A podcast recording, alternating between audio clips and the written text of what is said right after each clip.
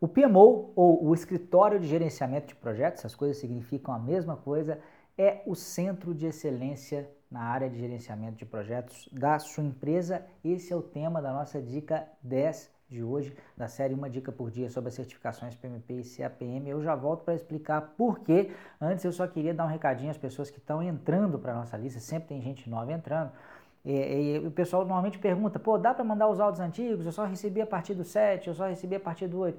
Gente, não dá, infelizmente. A menos que eu ficasse o dia inteiro fazendo isso, né? E eu realmente não posso fazer isso, porque entram novas pessoas todo dia e o processo de mandar áudios passados é manual, tá? Então não é uma vontade nossa, é porque realmente não tem condição. Peço desculpas já é, é, antecipadamente.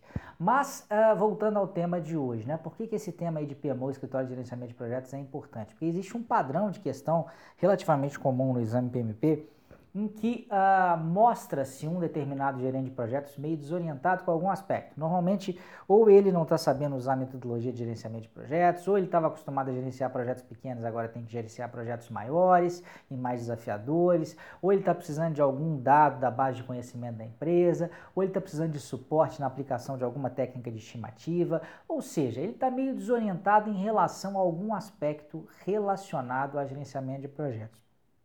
E nesse tipo de questão, existe, é, é, existem normalmente duas opções. Claro que são quatro, mas duas nem, nem sempre são muito relevantes. Normalmente uma é muito tentadora e errada e uma é a certa. A certa é sempre aquela que aponta para o escritório de gerenciamento de projetos.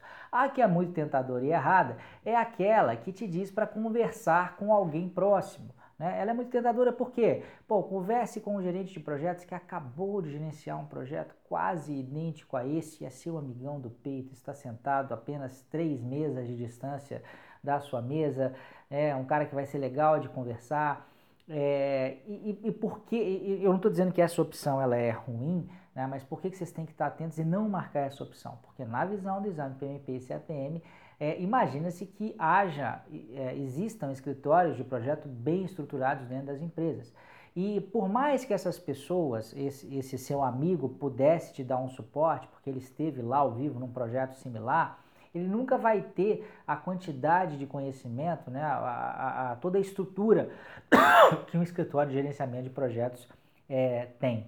Né? Então, por mais que ele possa te auxiliar, se você tiver que optar por uma opção ou por outra opção, o escritório vai estar mais equipado, porque lá tem pessoas que ficam por conta disso, de criar as metodologias, de dar suporte nas metodologias, de apoiar os diversos projetos, de ver uma, uma mesma situação crítica, uma mesma situação complicada já ter acontecido em vários cenários diferentes, e aquele seu amigo, aquele seu colega, por mais que ele possa te ajudar, é, ele não vai ter é, toda essa bagagem provavelmente, tá? Então não estou dizendo que no seu dia a dia você não pode, você pode e deve conversar né, com, os seus colegas aí para trocar ideias sobre o gerenciamento dos projetos.